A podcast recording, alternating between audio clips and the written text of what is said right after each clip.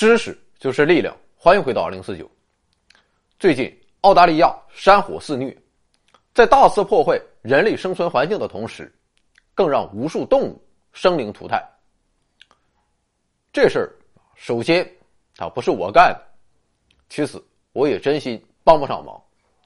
但愿这火可以早日熄灭吧。可以说，在这场席卷澳大利亚的山火中，火的两重性体现的淋漓尽致。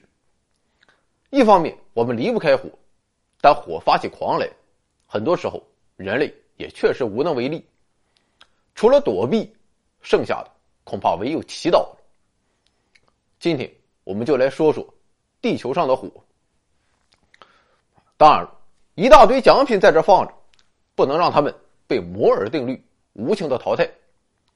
所以，给我们一线生机，给自己一份期待，先来抽个奖。我早就说过，年前无一不是重磅奖品。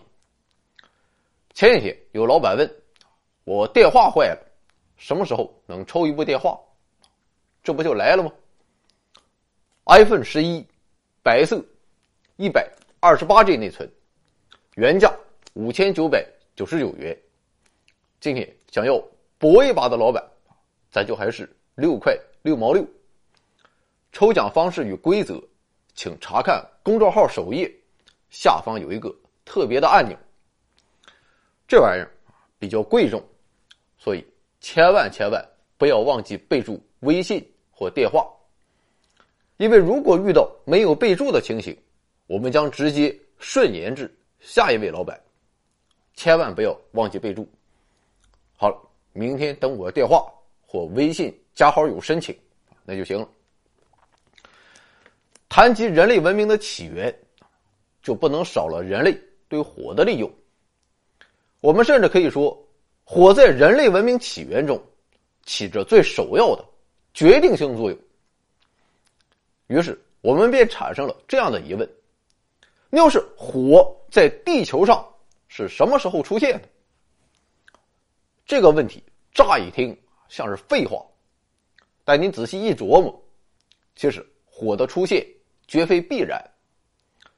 就比如说，月球上有火吗？火星上有火吗？天王星、海王星上有火吗？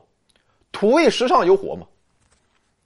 可以说，当我们遍历太阳系的各个星球之后，就会发现，除了个别星球上存在火山之外，火真是上天对地球额外的恩赐。所以，我们就有必要探讨一下火在地球上的起源。目前，关于早期地球的状态，学术界存在两种观点，一种是高温起源说。该观点认为，地球起初是一个熔融体，经过几十亿年的地质演化历程，地球至今仍然保持着它的热量。当然，这个热量是在一点点耗散的。另一种观点是低温起源说。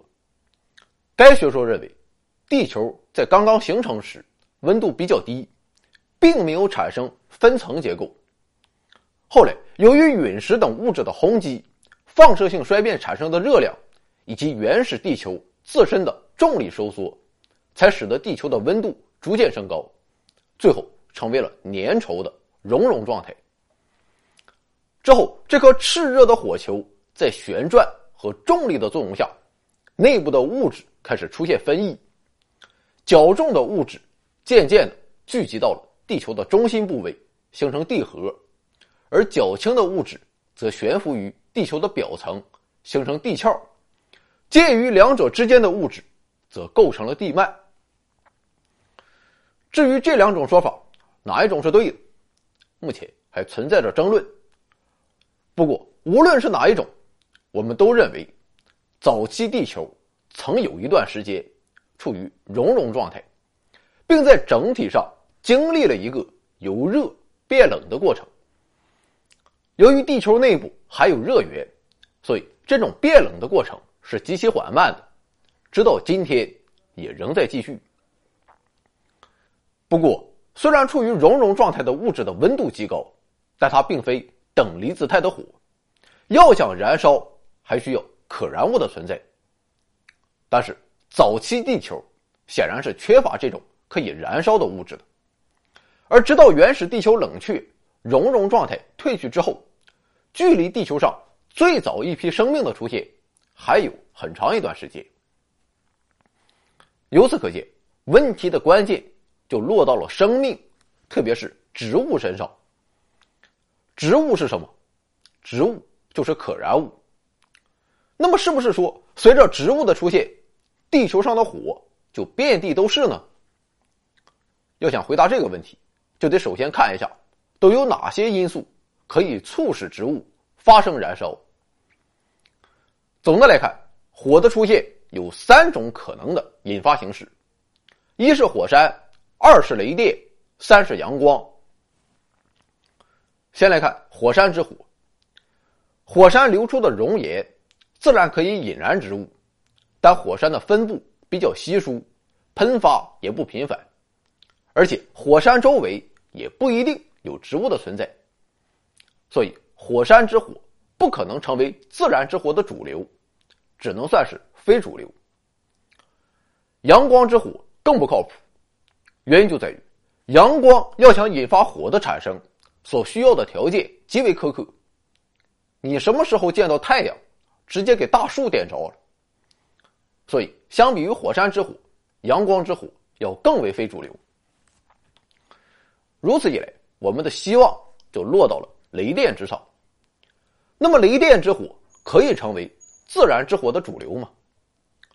表面看来完全没有问题。就今天来看，据估计，现在全世界每天。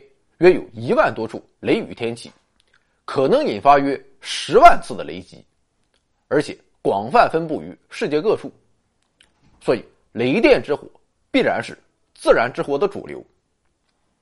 那么由此以来，我们是不是就可以断定，在植物出现之后，火在雷电的催发下就不再是稀客了呢？事实上，还真不能下这个结论。原因就在于。地球当初的雷电，并不像如今这样频繁。为什么同样一个地球，不同的历史时期，雷电的频繁程度还不一样呢？这其实是个非常复杂的问题。简单来说，就是目前的研究认为，在七千万年以前的地质时期中，地球上少有大风的出现。关于这个问题十分复杂，我先挖个坑。以后咱们可以说一说风在地球上的起源。今天咱们暂且忽略这个问题。所以，不论何处形成的云团，由于缺乏强劲的大气环流，它们都难以进行长距离、大规模的频繁移动，云团之间无法相遇，雷电的产生自然也就十分稀少。所以在很长很长的一段时期中，火在地球上仍然是。极为罕见的，而这种稀少恰恰为当时的生命提供了良好的生存环境。按照目前的地球生命演化理论，在古生代时期，生命登陆是从弱小的裸蕨开始的，后来进化成为了蕨类森林。不过，虽然名为森林，但这些植物只能生长在浅水域或沼泽地中，生存范围十分有限。而到了中生代时期，裸子植物成为了主流。不过，这些植物也还是只能生长在浅水域附近。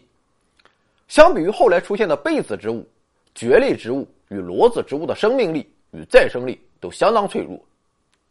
另外，由于古大陆是一个整体，可以导致局部降雨的环流也十分稀少。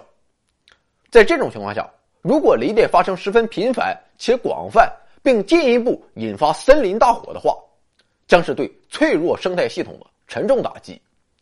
这无疑增大了生命进化中的破坏因素，进化也许会就此受阻，甚至是难以为继。不过，进入新生代之后，情况就完全不同了。一方面，随着大陆的漂移，四季开始明显在陆地显现，风雨频繁。导致土壤的厚度与肥力大大增加。另一方面，植物在进入新生代后，其生命力与再生力也变得空前顽强。具体表现就是出现了可以适应各种恶劣环境的被子植物，而到了后来，更是出现了生命力最为顽强的被子草本植物。有道是“野火烧不尽，春风吹又生”。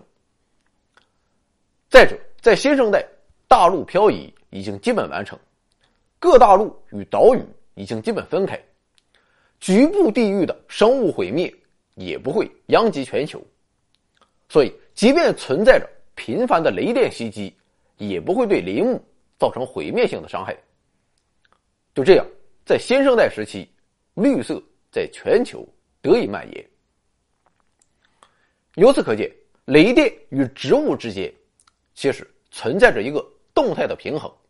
在植物还很脆弱之时，恰逢地球上少风少雷电；而当植物顽强之时，随着大陆的进一步漂移，对流作用愈发强盛，雷电与风雨也随之进入了黄金时代。